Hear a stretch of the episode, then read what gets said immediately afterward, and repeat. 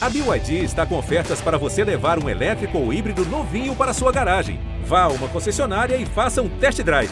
BYD, construa seus sonhos.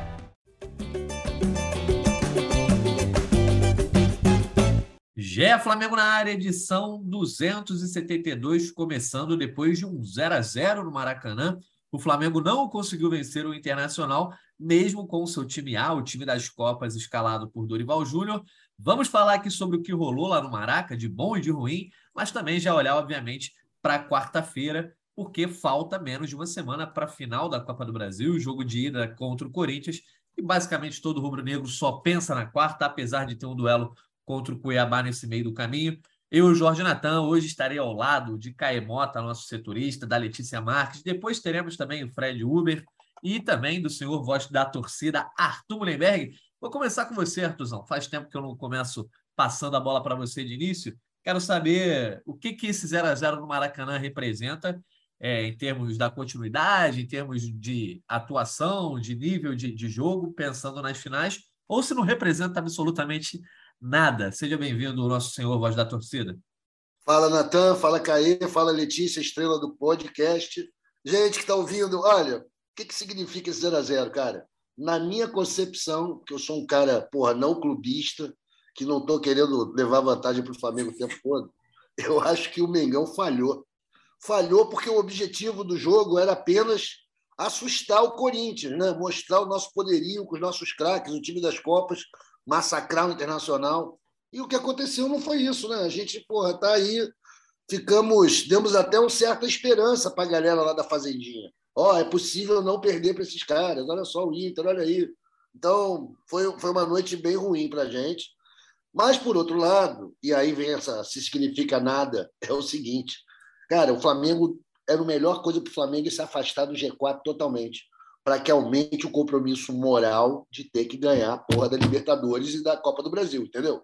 Não tem que ficar calculando uma saída, plano B, o Flamengo tem que ganhar essas duas competições de mata-mata, são as únicas capazes de manter a honra do time. Não tem outra alternativa. Esse negócio de entrar na Libertadores via classificação, seja G4, G3 ou G2, não interessa. O Flamengo tem que abandonar isso daí, queimar as naus, entendeu? Queima os navios, o único jeito é avançar. Avançar significa ganhar Libertadores e Copa do Brasil. Nesse sentido, foi um bom resultado, né? É isso. Tá certo. Bom resultado na visão aí, tanto quanto acho que fora da lógica, né, Artuzão? Afastar do G4 para poder aproximar. Depois a gente é, vai. Apro... Eu estou querendo vai... aparecer, deve ser isso. Depois a gente vai falar mais sobre a situação do Flamengo nessa tabela aí. Vou chamar aqui o Caemota. Caemota, você que também esteve ausente aqui nos últimos podcasts, como é que foi a tua análise dessa, desse empate do Flamengo lá no Maracanã, em que o Flamengo teve até uma boa atuação, já dando a minha opinião aqui, criou muitas chances, mais uma vez um goleiro adversário consegue é, se tornar o Neuer diante do Flamengo. É, teve, teve, boas notícias, teve más notícias. O que, que fica aí de bom e de alerta já pensando na quarta-feira que vem, Caê? Fala, Natanzinho, fala, Arthur, fala, Letícia. Cara, eu acho que a única coisa que daria e que dá para tentar trazer para uma realidade futura é a questão das chances perdidas, né? Até pensando mais até numa final de Libertadores do que de Copa do Brasil. Eu acho que o Flamengo tem que entender é, que pela postura que você espera de um adversário como o Atlético, digamos assim, falando da Libertadores, é fundamental que, tu, que você seja letal para você abrir o time, para você ter confiança, para você mudar a cara do jogo. E o Flamengo desperdiçou muitas chances ontem, tal qual desperdiçou contra o próprio Atlético na Copa do Brasil no Maracanã. Então acho que é o único fator do jogo que você consegue levar para o ponto futuro, assim. De resto, cara, assim, eu acho que eu já era de uma teoria onde você colocar o time principal ontem tinha muito mais a perder do que a ganhar, no sentido de que se você ganha era obrigação, era, é, era o padrão, era o óbvio, e se você perde, fica isso, pô, o time de Copas não ganhou de novo, o segundo jogo do time de Copas sem ganhar e tal. Eu acho que tinha muito mais um, esse coeficiente de, de risco do que é, fosse algo que fosse só no ponto positivo. Mas, trazendo para a pergunta inicial para o Arthur, o que que isso vale pensando em analisar nada. É tipo, é, é tipo o Tadeu Schmidt, cara. Ele está de short, de short azul com óculos escuros parado na esquina. Sabe o que isso quer significar? Sabe o que isso significa? Nada. Nada, porque a mobilização é diferente, a, a percepção é diferente, é, o tamanho do jogo é diferente. Então, acho que assim, não dá para trazer nenhum, nenhum tipo de alarmismo para a situação, mas acho que o Flamengo, se é que a gente pode tirar um detalhe, é, a, a, chegar no ninho hoje, puxar a orelha e falar com os caras: olha só, olha isso aqui. Cara, você não pode criar 3, 4, 5, 10, 15 chances e não fazer um gol. Isso é perigosíssimo. Perigosíssimo pensando no Corinthians e perigosíssimo mais ainda para mim, pensando no Atlético Paranaense. Tu tem que fazer, a...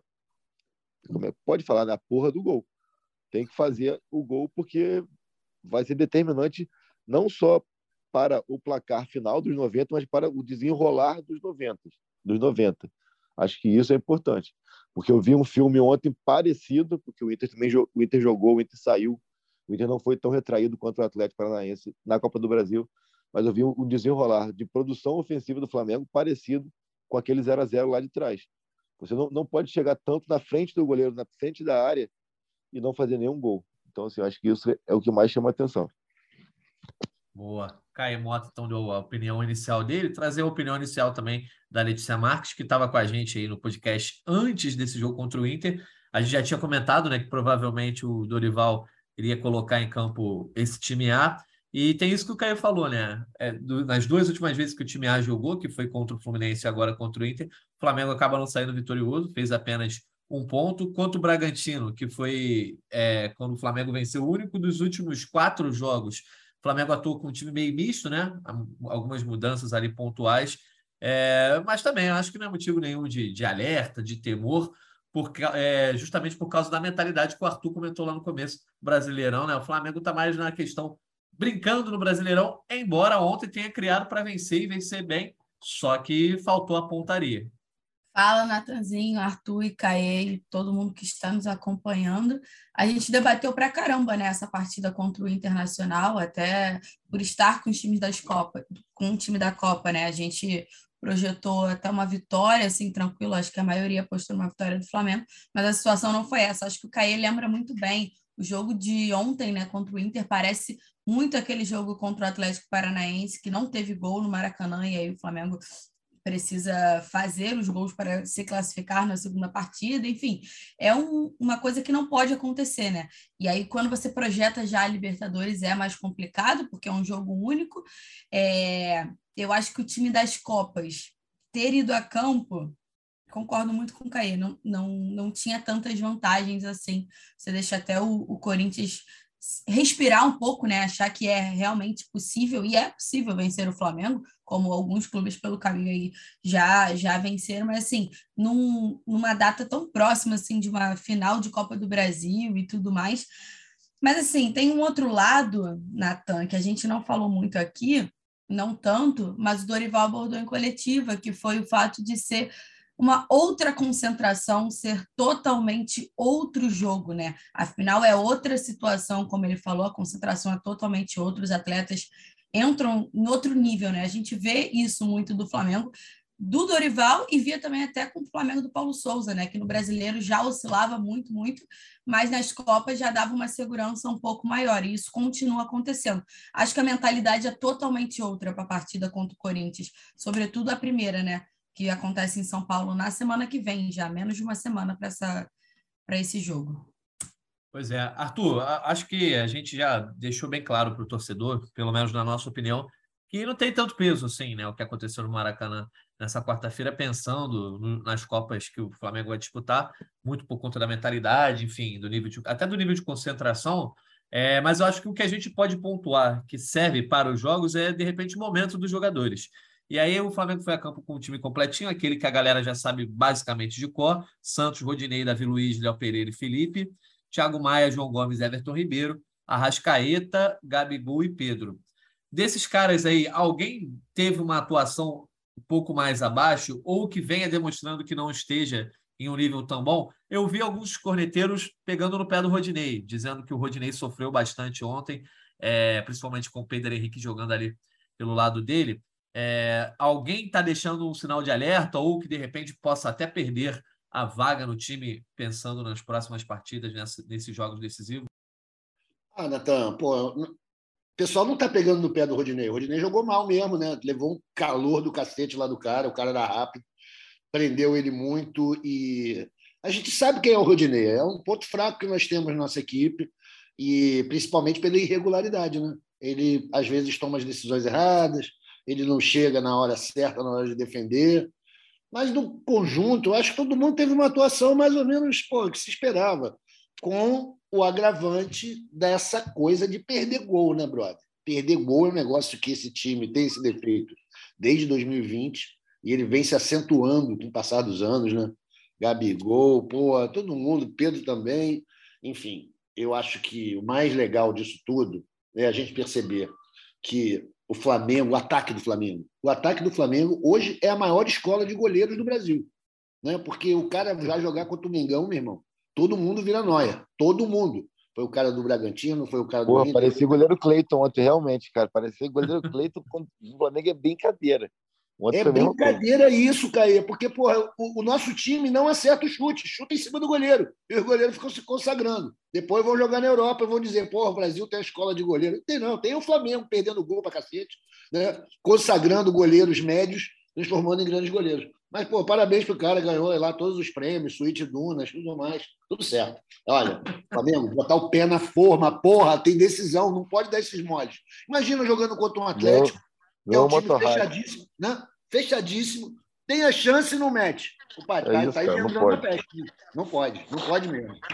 Pois é, antes da gente seguir contigo, Caê, vou chamar aqui o Fred Uber, que já está liberado, ele estava ao vivo no Sport TV, no Taon.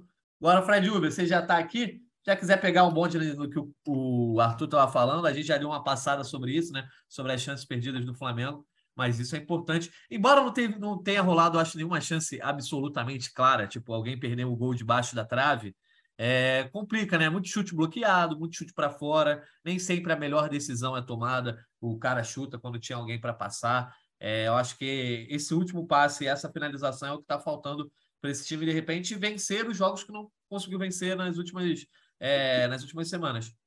Pois é, boa tarde, Natan, Caíra, Arthur, Letícia. Então, é complicadíssimo, né? Assim, Flamengo, como vocês falaram, o Keller parecia que, se, que era o Neuer mesmo, se transformou. E nas poucas vezes que o Flamengo conseguiu ter alguma liberdade de finalização, né? Já, a zaga do, do, do Inter teve uma boa atuação, o Flamengo tentou muito por dentro também, algumas vezes facilitou. Eu senti um pouco também de um, um nível de concentração um pouco mais baixo, assim, acho que até uma coisa inconsciente e natural dos jogadores no momento é, que, que, o time está, né? De, de decisões, ficar com foco totalmente voltado para as Copas. É, acho que isso explica também um pouco alguns erros bobos, né? Acho que o, principalmente o Arrascaeta, o Everton Ribeiro, acho que o time depende muito deles, eles estavam numa voltagem um pouco diferente, acho que um pouco mais dispersos que o normal.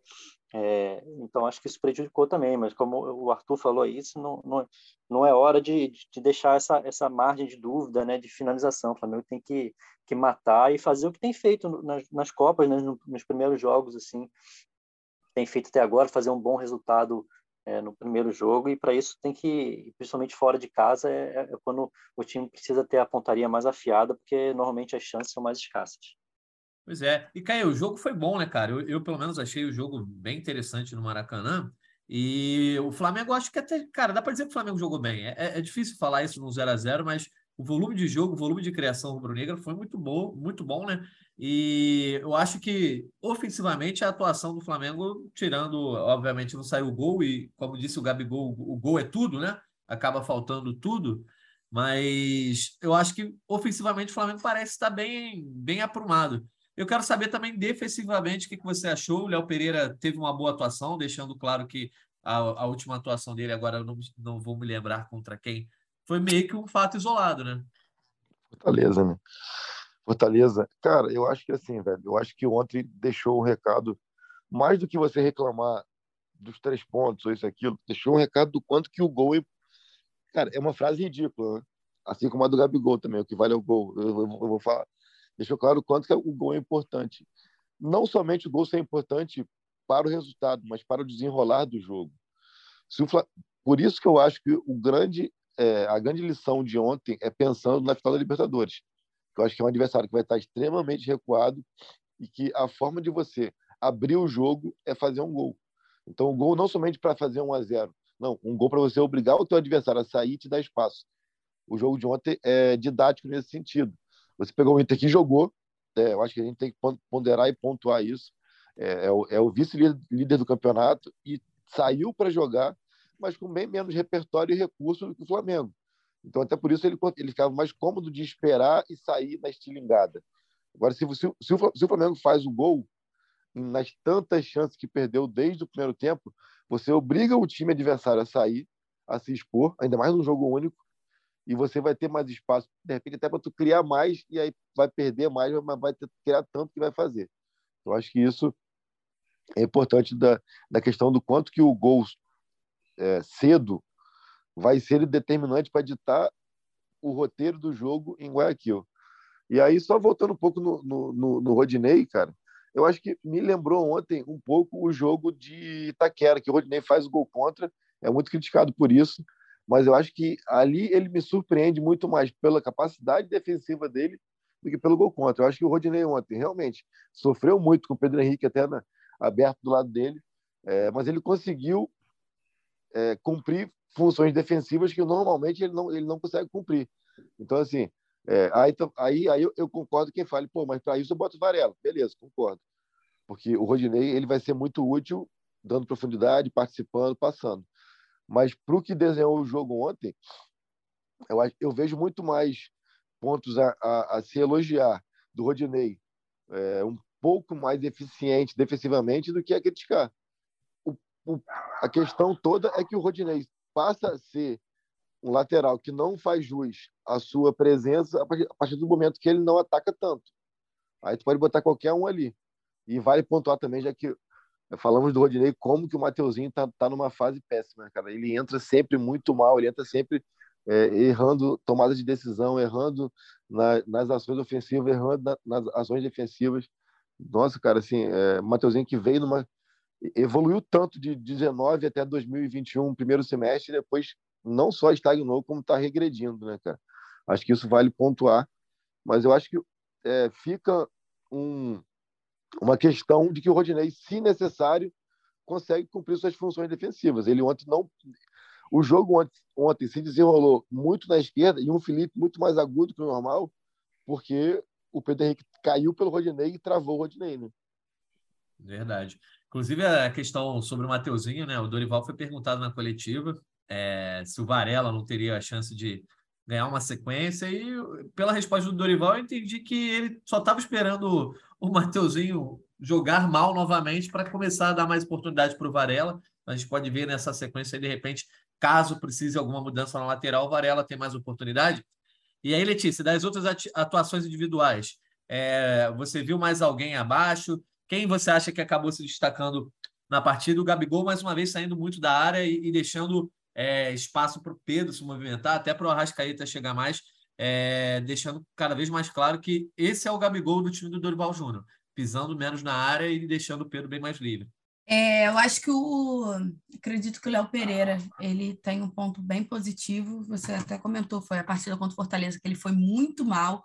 E aí, até a rede social, né, que é o termômetro de hoje em dia, comentou muito a atuação dele, que foi muito abaixo para o que ele vinha tendo, e até brincou dizendo que ele voltou, né? Mas na verdade não, ele fez uma boa atuação ontem, ele foi muito bem.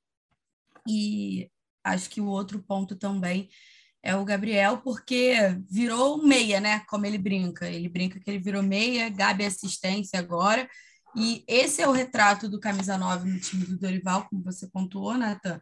E eu acho que isso é uma coisa que a gente tem que valorizar também. Dorival até falou sobre isso na coletiva, dizendo sobre a entrega do Gabriel, né? O quanto ele está entregando para o time, o quanto ele não desiste. Teve recente um jogo que era 45, 46 de segundo tempo e ele dá um pique assim absurdo. Acho que foi até uma partida no Maracanã. Ontem ele não cansou, ele não parou em nenhum segundo e isso faz com que o Pedro tenha ainda mais liberdade, né? O Pedro ontem teve algumas oportunidades, mas ontem parece que a bola não ia entrar de forma alguma, de jeito nenhum. Pedro perdeu até um, uns gols assim, nada muito absurdo, mas assim, uns gols que num dia bom ele faria com certeza, sabe? E antes estava entrando, né? Que antes entrava, justamente. Ontem era aquele jogo que você olhava e falava, cara, vai, vai jogar aí mais 300 minutos e não vai entrar a bola, porque não, não entrava de forma alguma. Chegou um momento que o Flamengo acho que teve 15 ou 16 finalizações e ainda estava nos 30 do segundo tempo. Então, teve muita oportunidade, só não conseguiu colocar a bola na rede, que é o que importa de fato.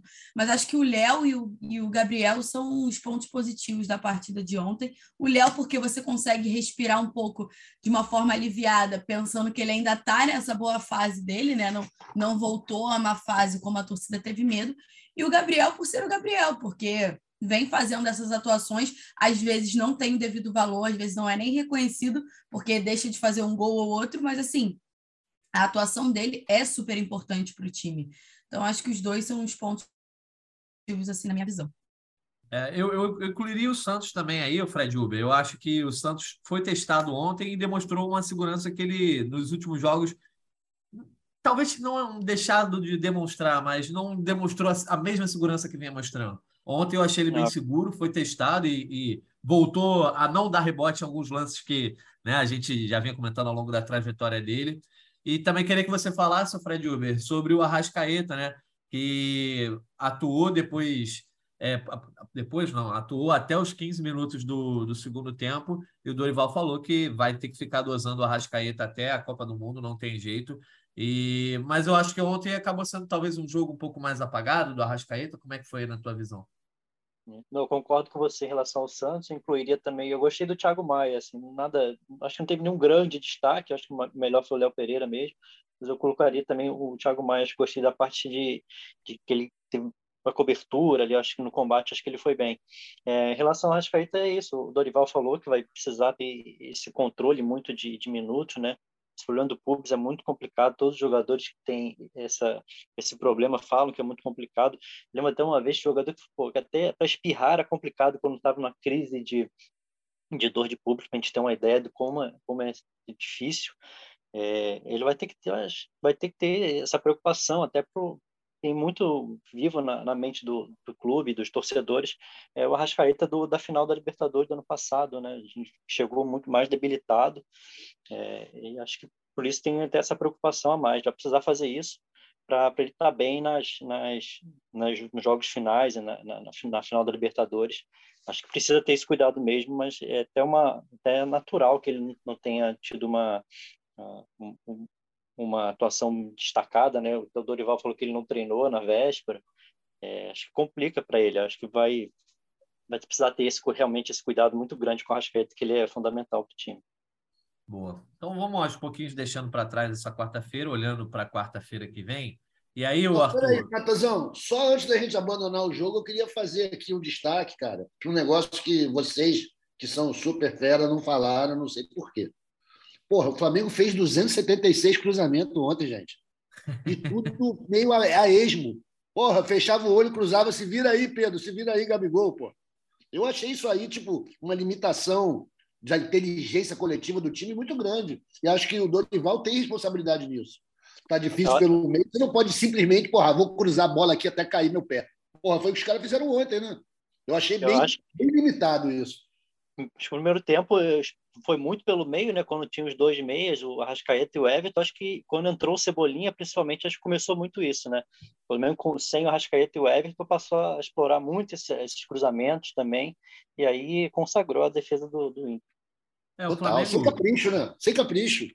Nesses jogos que o Flamengo tem maior dificuldade para marcar, e vai chegando à reta final do jogo, o Flamengo não está vencendo, costuma apostar muito nos cruzamentos. Acho que é talvez seja natural, Arthur. Eu não estou dizendo que esse time do Flamengo deve, deve, fazer isso, mas no futebol acaba sendo um pouco natural esse, esse chuva de bola na área, né? Quando o Flamengo, quando o time não consegue com Davi, vencer. Com o Davi Luiz centroavante. Pois é, Exatamente. atrapalhando lá na frente, pô. que isso. O Dorival elogiou ele também na coletiva, falou que ele é bom quando tá lá no ataque, quase fez o um gol de bicicleta, Arthur. Mas eu ia te perguntar, eu ia te perguntar mais sobre a questão do Vidal, já passando, olhando para quarta-feira, que a gente vem falando dos últimos podcasts. Ontem ele entra já com 15 minutos de, de segundo tempo, no lugar do Gomes. E como é que você viu? Mudou alguma coisa? Ajudou? Atrapalhou? Você segue Olha, achando que ele deve entrar no time? Eu continuo achando que ele traz um, um, um dado de maturidade, de visão de jogo, e que ele é superior ao João. O João pode ganhar em disposição, juventude, né? É um cara que se entrega muito. Mas eu vi ele um pouco perdido no jogo ontem também, a exemplo do jogo do, do contra o Bragantino. E o, o Vidal, cara, não deixa de assustar, né? Ele tem, é um cara que entra com peso em campo. Todo mundo vai. Enfim, acho que ele ele está brigando ainda para essa posição. Não sei se o Dorival será capaz de promover essa mudança para a decisão. Mas eu vejo o Vidal como cada vez mais próximo da titularidade ali. Infelizmente, para João, Thiago Maia. E Thiago Maia, que eu sou, não sou fã, né? Ele tem mostrado uma regularidade incrível, cara. Ele tem jogado muito mais errado, muito menos que o João. Show. Não, eu levantei essa bola também, Caê, porque a gente vem falando muito sobre essa possível troca, talvez seja a única possível para quarta-feira que vem, ou pensando já na final da Libertadores. Você até já comentou sobre isso nas últimas vezes. Acabou o jogo de ontem. O Flamengo vai agora viajar para pegar o Cuiabá fora de casa no sábado e quarta-feira já enfrenta o Corinthians lá em São Paulo. Eu acho que depois do jogo de ontem, não dá para imaginar, pelo menos para o jogo de ida, alguma alteração nesse time A, né? Eu, é, Imagina-se que o Flamengo vai a campo na quarta-feira que vem, exatamente como foi a campo na última quarta. Ou não? Estou errado? Cara, eu concordo contigo, até porque não faria sentido o Dorival, até pelo comportamento dele, mudar meio que do nada. É, me chamou a atenção o fato do Vidal não, não ter forçado o terceiro ontem, então talvez o Vidal até viaje para o Cuiabá. Porque tu vê quanto que o Gabi e o Thiago tentaram tomar o terceiro, o Gabi até no pós-jogo forçou esse terceiro, e a gente nem, sabia que o, que o Gabi estava pendurado, né? Foi até um equívoco nosso. É... é ele, ele disse também não sabia, né? É, ele ficou, ele ficou meio confuso. Não, não, ele disse, ele disse que ele tinha informação, né? a gente não, não, não tinha noção eu particularmente até ficou como ensinamento. Assim, eu acho que quando eu achava que o primeiro do jogo do Ceará não contava por ter tomado o segundo, né? mas ficou. Mas não conta não, Caê. É porque ele, ah, não, tomou, ele tomou, ele tomou juventude. Ele tomou juventude, tá aí certo, ele toma é, foi, dois foi, no Ceará, toma o vermelho, aí cancela. Aí ele toma contra o Fluminense. Então ele tem um, ele tinha né, um amarelo do Juventude e um amarelo do Fluminense. É isso, por, isso, isso, que a, isso, por isso que a maioria errou a conta. No caso, só ele sabia que ele estava pendurado. Tanto que ele é. fala, eu precisava de qualquer jeito tomar um amarelo. Exato, exato, exato. Bem lembrado. É... E aí, assim, eu acho que eu acho que para um jogo contra o Corinthians, que, que é um time que, que, que, não vai ficar tão retraído, principalmente em Itaquera, faz até sentido tu ter o Thiago e o João, que tem como característica principais a ocupação de espaço, marcação, você conseguir dobrar e recuperar e tomar o João é aquilo assim, ó, te driblei e tô aqui de novo, entendeu? Tipo assim, aquela questão assim, é, mas eu acho que pro Atlético principalmente, que é um time que vai estar extremamente retraído, você precisa girar a bola aí eu acho que o Vidal é muito importante, assim. Porque a gente, a gente vai repetir aqui o mesmo discurso, assim, e fica parecendo que é crítica ou perseguição, e não é, de forma alguma, cara. Eu, eu valorizo muito a questão do Thiago e do João para essa estrutura, valorizo muito o tanto que eles se desdobram na marcação para poder dar, dar um pouco de fôlego e liberdade para o quarteto ofensivo. Só que com a bola, quando tu precisa ter a bola, é, não é que eles não tenham capacidade, mas as tomadas de decisão dele deles, no padrão, tem a exceção, óbvio. Tipo, o João fez alguns jogos contra o São Paulo, foi na época do Paulo Souza ainda e tal. Jogos muito bons e muito verticais e de assistência, de pifada mesmo. Só que é exceção. Eu acho que as tomadas de decisões do Thiago e do João como padrão com a bola é, deixam muito a desejar. Então, assim, é, pensando num jogo com o Atlético, a gente, claro, a gente está especulando um desenho de jogo, né? Mas especulando aqui o que deve ser é, aquele ônibus na frente da área, o time extremamente retraído, tu precisando girar a bola para fazer, para encontrar espaço, para é, obrigar que o adversário é, ofereça espaço. É, eu acho que o Vidal vai faz isso com muito mais naturalidade e capacidade do que os dois. Então, acho que para a final da Liberta até me chama mais atenção o fato do Vidal, na minha, na minha opinião, ter que jogar para ser útil do que na Copa do Brasil. E menos ainda em Itaquera. Eu acho que Itaquera faz total sentido tu ter João e Thiago. Mas acho que pensando no Maracanã e pensando mais ainda em Guayaquil, eu acho que buscar alternativas para ter o Vidal, para ele girar essa bola, para ele, ele ajudar que, o, que a bola rode mais do que. Eu acho que o Thiago e o João são muita força física, eles correm. O Vidal faz a bola correr, tentando, tentando resumir aqui de maneira bem simples assim. E, é, e, e num jogo com um time muito fechado, isso é importante. Pois é. Letícia, e olhando para sábado aí, é, Flamengo pega o Cuiabá. O Gabigol, por exemplo, já deu essa, essa estratégia de pegar o cartão amarelo e não viajar. Tem alguma informação já sobre. O Dorival foi até perguntar sobre isso na coletiva, mas ele não respondeu exatamente o repórter, que também não cobrou de novo, quando ele foi perguntado se existe a possibilidade de alguns jogadores nem irem para Cuiabá, serem poupados até da viagem. É... Você acredita que o time que vai a campo nesse sábado vai ser totalmente reserva? Pode até apresentar, sei lá, alguns jogadores do sub-20? Já tem alguma informação nesse sentido? A reapresentação do Flamengo é hoje à tarde, né, Natan? A gente deve começar a ter uma ideia melhor a partir das três, quatro horas, quando eles se apresentarem no Ninho do Urubu. Mas, assim, nessa resposta do Dorival, ele foge um pouquinho, mas ele deixa claro que o Gabriel já estaria fora dessa partida de qualquer forma pela, pela quantidade de jogos que ele tem feito. E aí o Caê vai lembrar melhor que tem outros atletas que fizeram três ou quatro jogos seguidos, né? Que a gente estava até nessa dúvida se eles iriam a campo contra o Internacional. Acho que era o Rodinei, não me lembro Rodinei mais. Thiago. Rodinei Thiago. É. Então, a, a gente, se a gente projetar em cima da resposta do, do, Dorival, a gente imagina que Rodinei, Thiago Maia, o Gabriel, o Gabriel já agora por conta do amarelo, né? Thiago Maia já está fora também por conta do amarelo. Então, Rodinei deve ser poupado, o Mateuzinho deve entrar. O Vidal, que não forçou, como o Caê lembrou, deve viajar. Eu acredito num Flamengo bem mexido, assim, bem alternativo mesmo. Claro que uma peça ou outra com certeza vai viajar, mas talvez seja uma hora de dar um descanso, quem sabe, para o Felipe Luiz, né, que já tem uma certa idade, assim. Não sei, a gente, a gente projeta um Flamengo bem, bem alternativo. E Fred Uber, é, eu acho que a, o nível de compreensão da torcida, independente do que aconteça lá sábado, também muda, né? Porque assim, teve o clássico, o torcedor queria que o Flamengo vencesse, obviamente. Aí o Flamengo pega o Fortaleza, também havia uma cobrança é, na questão do Brasileirão, né? De ainda tentar, de repente, perseguir o Palmeiras, ou pelo menos de se recuperar da sequência que era uma derrota para o Fluminense. Tinha, teve um empate com o Goiás, né? Um empate com o Ceará, então o Flamengo não vinha também. O Flamengo vence o Bragantino já naquela meio que obrigação de vencer para não, não deixar escapar o G4, o G6. E agora o Inter também era o time A jogando. Mas contra o Cuiabá, eu acho que depois desses cinco jogos aí pelo Brasileirão, eu acho que é o, é o jogo que a torcida do Flamengo tá mais nem aí, né? Se ganhar, ótimo, é, fez mais que obrigação, mas se também perder, empatar, não é nenhuma catástrofe, já que vai estar com o time reserva e já que os pensamentos de todo mundo já viraram totalmente para a Copa do Brasil. Então, eu acho que o Dorival tem uma liberdade maior, se ele quiser escalar até o Diego Alves no gol, botar time sub-20, eu acho que o torcedor não vai broncar tanto. Pois é, assim, eu acho que tem a, a torcida já entendeu que a expectativa é essa, que o planejamento é esse, eu acho que tem que se, tem que se adequar também.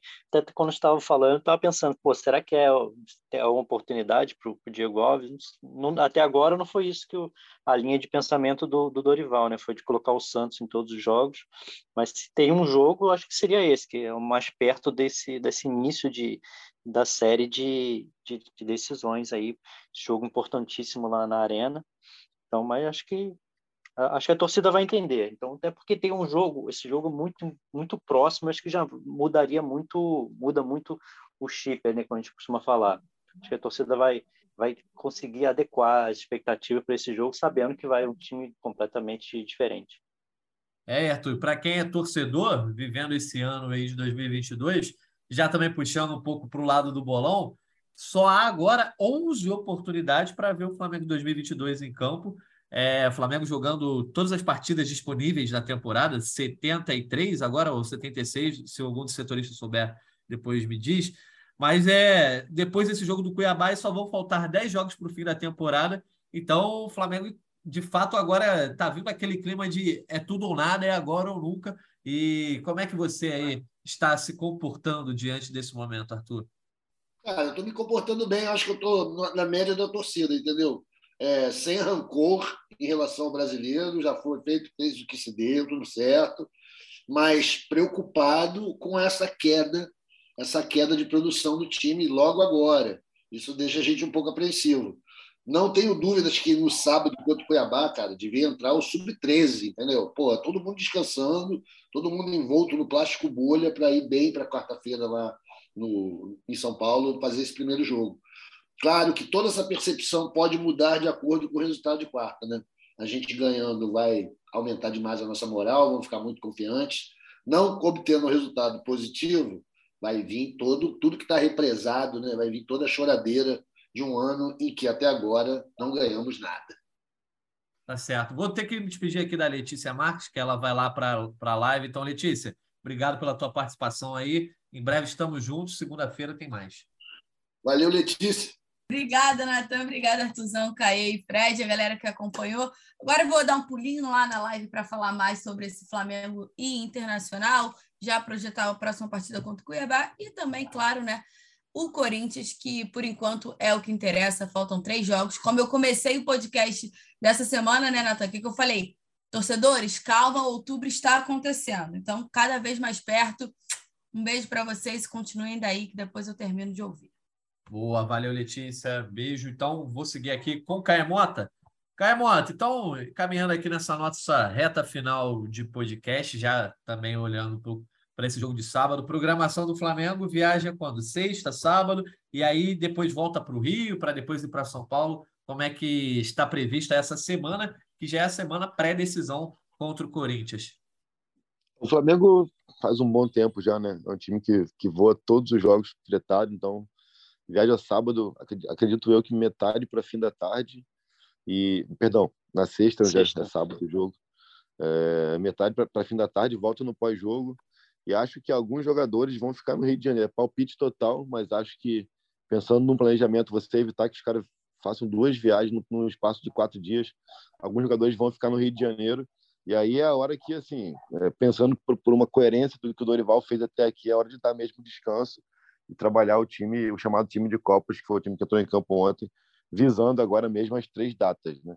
Então acho que é isso, acho que o jogo do Cuiabá é mesmo um jogo para é um jogo extremamente protocolar, acho que não tem nenhuma preocupação, e a, torcida tem que entender isso, que o resultado é o de menos, é, mas é bem isso, é dar, é dar descanso, montar o time viável e seguir em frente, porque é importante você ter o time na quarta-feira com disposição, com força física, com, com fôlego, que é o que importa realmente. Né?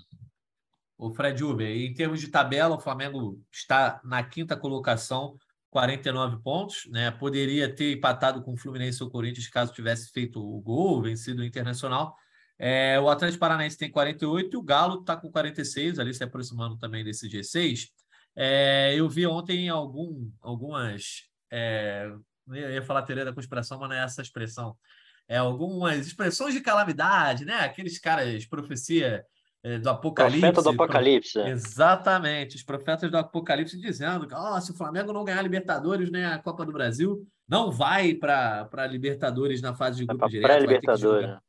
Eu vi essa postagem aí também. Você viu? então, quero saber a tua opinião aí nesse sentido. É, o Palmeiras basicamente campeão. Depois dessa rodada, o Fluminense perdeu, o Inter também empatou com o Flamengo. É, qual é a tua projeção aí? Já é motivo para preocupação? É, depende muito também desse resultado contra o Cuiabá, que será na 31 rodada. Aí depois só restam sete jogos para o Flamengo tentar garantir, pelo menos ficar mais perto ali do Palmeiras, talvez a segunda, terceira colocação, pensando em premiação, pensando no G4, é, só para a gente arrematar essa questão do brasileiro. É assim, eu, eu acho que não dá para se preocupar com isso agora, se, se que eventualmente vai acontecer no caso de, de fracasso nos duas finais. Acho que não, não tem como. O planejamento foi feito, acho que tem que ser seguido, tem que ter convicção, tem que realmente fazer o time mais alternativo possível contra o Cuiabá e, e ver o que vai acontecer. O Flamengo tem condição mesmo de, de com, com, um time alternativo conseguir pontuar suficiente para classificar. É, mesmo pelo, pelo Campeonato Brasileiro, sem, sem de, de defender, depender de, de pré-libertadores. Acho que não dá para pensar nisso, tendo duas boas chances aí de, de conquistar o, é, a classificação direta para a fase de grupos com, com títulos de, de Copa do Brasil e Libertadores. Acho que não dá para pensar nisso agora, tem que manter o planejamento e a convicção. Você está entre os profetas do Apocalipse, Arthur? Não, de jeito nenhum, cara. Eu sou sempre otimista. Mas eu faço questão de Sempre dizer... otimista, não. Há três meses estava fazendo conta para chegar a 45 pontos. Mas aquilo não é otimismo, cara. Realismo, Caê. Aquilo não era pessimismo. Aquilo era análise fria, sem clubismo, do momento. O momento passou, graças a Deus, tudo certo. Agora, eu faço questão de ressaltar que agora, nas vésperas de duas decisões maravilhosas, importantes, o Flamengo está na mesma situação de 2021. Ganhamos porra nenhuma. Então, tem que ficar ligado, né? para não ser um ano trágico. Lá, Arthur, não fala isso, não. Essa, essa não, é hora pô, de... mas é isso. Eu não sou um arauto do apocalipse, mas, pô, eu tô falando, ele tá ali, gente. Ele tá logo ali na esquina. Se der mole, ele chega. Tá certo. Ó, Caê, então, se você quiser comentar também essa situação do profeta do Apocalipse, Mas também eu já quero saber de palpite, Caê. Vamos começar com o nosso bolão. Já falei, você, que é o segundo colocado, está a dois pontos de mim. Eu tenho 87, você 85. Fred Uber 82. Depois vem Arthur com 75, assim como Fred Gomes, Giovanni e Letícia com 66. E, como eu disse, só tem 11 jogos aí para serem disputados. Ontem todo mundo zerou, todo mundo tinha botado vitória rubro-negra. Então, você quer começar a palpitar? Você quer ficar por último? Estou te dando essa colher de chá, hein, Caemota? Mas também pode falar aí sobre o que você a colher de chá, sobre essa possibilidade palpite, do Flamengo. Vai copiar e, eu não vou te passar nunca. Colher de chá. Não, eu tô... então deixa, você quer que eu palpite primeiro? Vou palpitar primeiro. Mas antes ah. eu quero que você comente aí essa questão da, da, situação do Flamengo na tabela, se você tem algo a dizer sobre isso. Cara, eu acho que o Flamengo chegou a um ponto que mesmo se tu ficar em quinto, sexto, quarto, é, criou-se, é, é, é, como tu falou, o apocalipse. Hoje, o quinto lugar tem vaga direta na fase de grupo, porque se você perde a Copa do Brasil, o Corinthians passa, o Corinthians entra e você entra como também na fase de grupos. E, velho, pô, cara, acho que chegou um ponto que isso é, é o de menos, cara, na boa. Se o Flamengo perder as duas Copas e ficar em segundo, o caos já está instaurado, entendeu? Então, assim, não é isso que vai é mudar a, a, temporada de, de nada, nada mais. Então, acho que é entender que tu tem que ganhar porque tu tem que ganhar porque é troféu, cara. É, cara, a Liberta de 2023 não está em pauta, cara. Está em pauta é você levantar troféu em 2022. Então a gente vai entrar naquela é, cultura antiga de que, pô, ganhamos a Liberta em junho rumo a Tóquio. Cara, caguei para Tóquio, cara.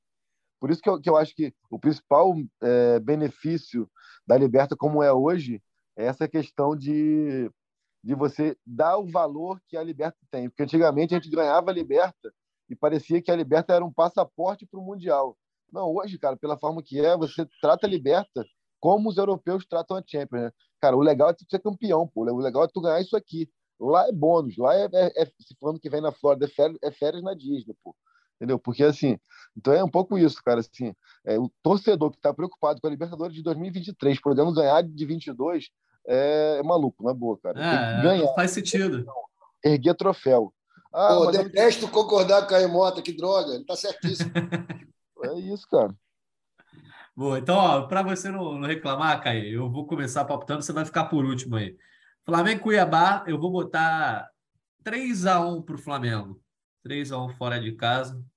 Uma situação boa aí. O Cuiabá está lutando contra o rebaixamento, dá para ganhar do Cuiabá. É, princípio, né? Com, mesmo com o time B, time B, B quase C, né? Então vou lá para o Fred Uber. Fred Uber, Flamengo Cuiabá no sábado, sete da noite, né? Vai ter alguém nesse jogo? Eu não sei se, se algum de vocês vai viajar lá para gloriosa Cuiabá.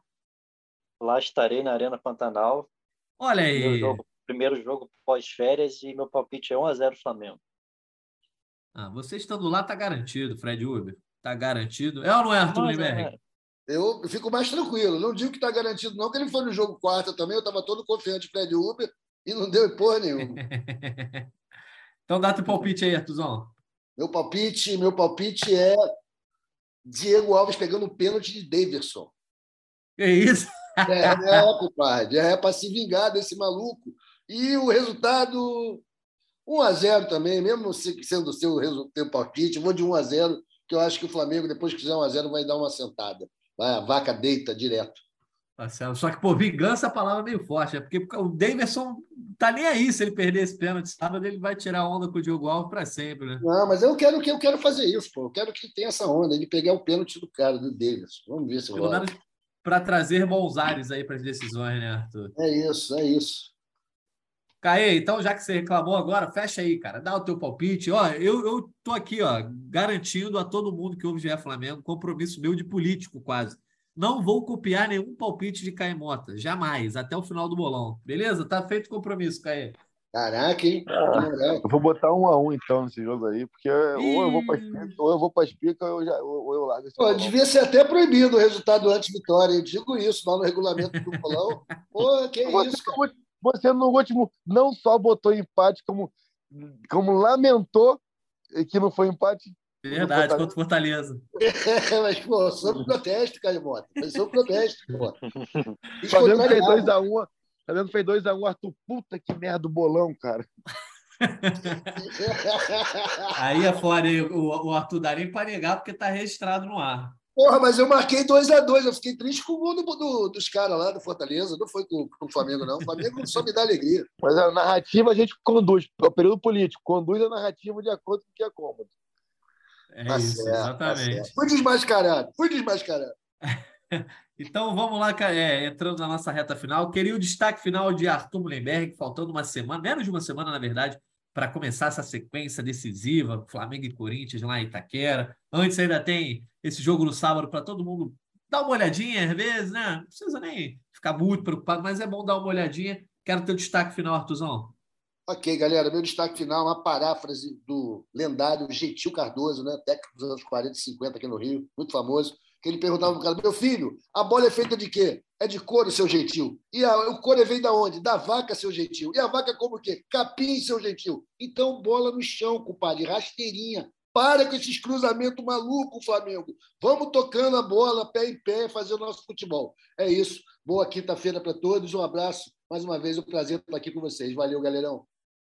Valeu, Artuzão. Um abraço. Até a próxima. Caemota, também seu destaque final aí antes dessa semana que começa a ser decisiva para o Flamengo na temporada? O destaque final é isso, é deixar o alerta porque porque pelo pro quanto que as chances perdidas condicionam os jogos. Eu acho que isso é o único ponto nesse nesse inteirinho entre entre jogos de semifinal e final que o Flamengo precisa ficar atento. Cara, perder tantas chances assim, cara, é pior do que não criar. Quando tu cria e perde, tu vai aumentando a ansiedade. Então acho que é isso e mandar um abraço pro meu tio aí, Serginho Cambalhota. Tamo junto. Boa, valeu, Caizão. Fred Uber, seja bem-vindo de volta aqui no nosso podcast sempre. Sábado você vai estar lá na Cuiabá, né? Na Boa Arena Cuiabá. Não sei quantos graus vai estar, geralmente calor, mas que você consiga deixar o Flamengo aí sempre com o seu pé quente. Seu destaque final. É isso aí, valeu. Tava acompanhando vocês aí de longe. É, vamos ver. Então, acho que o mais legal para esse jogo aí é isso que a gente falou, de, de, de adequar a expectativa, né? saber o que, que, é, que é prioridade, até para a torcida, para o time, para fazer uma boa partida, dar, dar algum, por exemplo, minutos para o Everton Cebolinha, que também está devendo ainda, acho que vai ser importante para isso, e adequar a expectativa da torcida para semana que vem, aí sim, aí o ano vai ser decidido, já começa a ser decidido na, na próxima quarta-feira. Boa, tá certo. Então, Fred Uber, um abraço para você. Mais uma vez agradecendo aí Arthur Mullenberg, Caia Mota, Fred Uber, também a Letícia Marques, que esteve aqui conosco antes, a Maria Clara, nossa editora, e a você, ouvinte, que nos acompanhou em mais uma edição do GE Flamengo. Segunda-feira a gente volta, tem o jogo aí contra o Cuiabá no sábado. Segunda a gente volta não só falando dessa partida pelo Brasileirão, mas muito mais também projetando a quarta-feira, Corinthians e Flamengo na Arena Corinthians é, quarta-feira, 9h45 da noite. Começa a final da Copa do Brasil, então certamente a gente vai estar aqui junto. E vamos pedir participação da galera, tá? Depois do jogo contra o Cuiabá, você que está ouvindo aqui, já pode mandar lá o seu áudio depois no Twitter para mim. Eu também vou relembrar a galera de no fim de semana mandar a expectativa para essa final de Copa do Brasil. Voltamos na segunda, hein? Um abraço e até a próxima. convite para falta, cobrança! Gol! Sabe de quem? Do rubro-negro, da nação, é o GE Flamengo.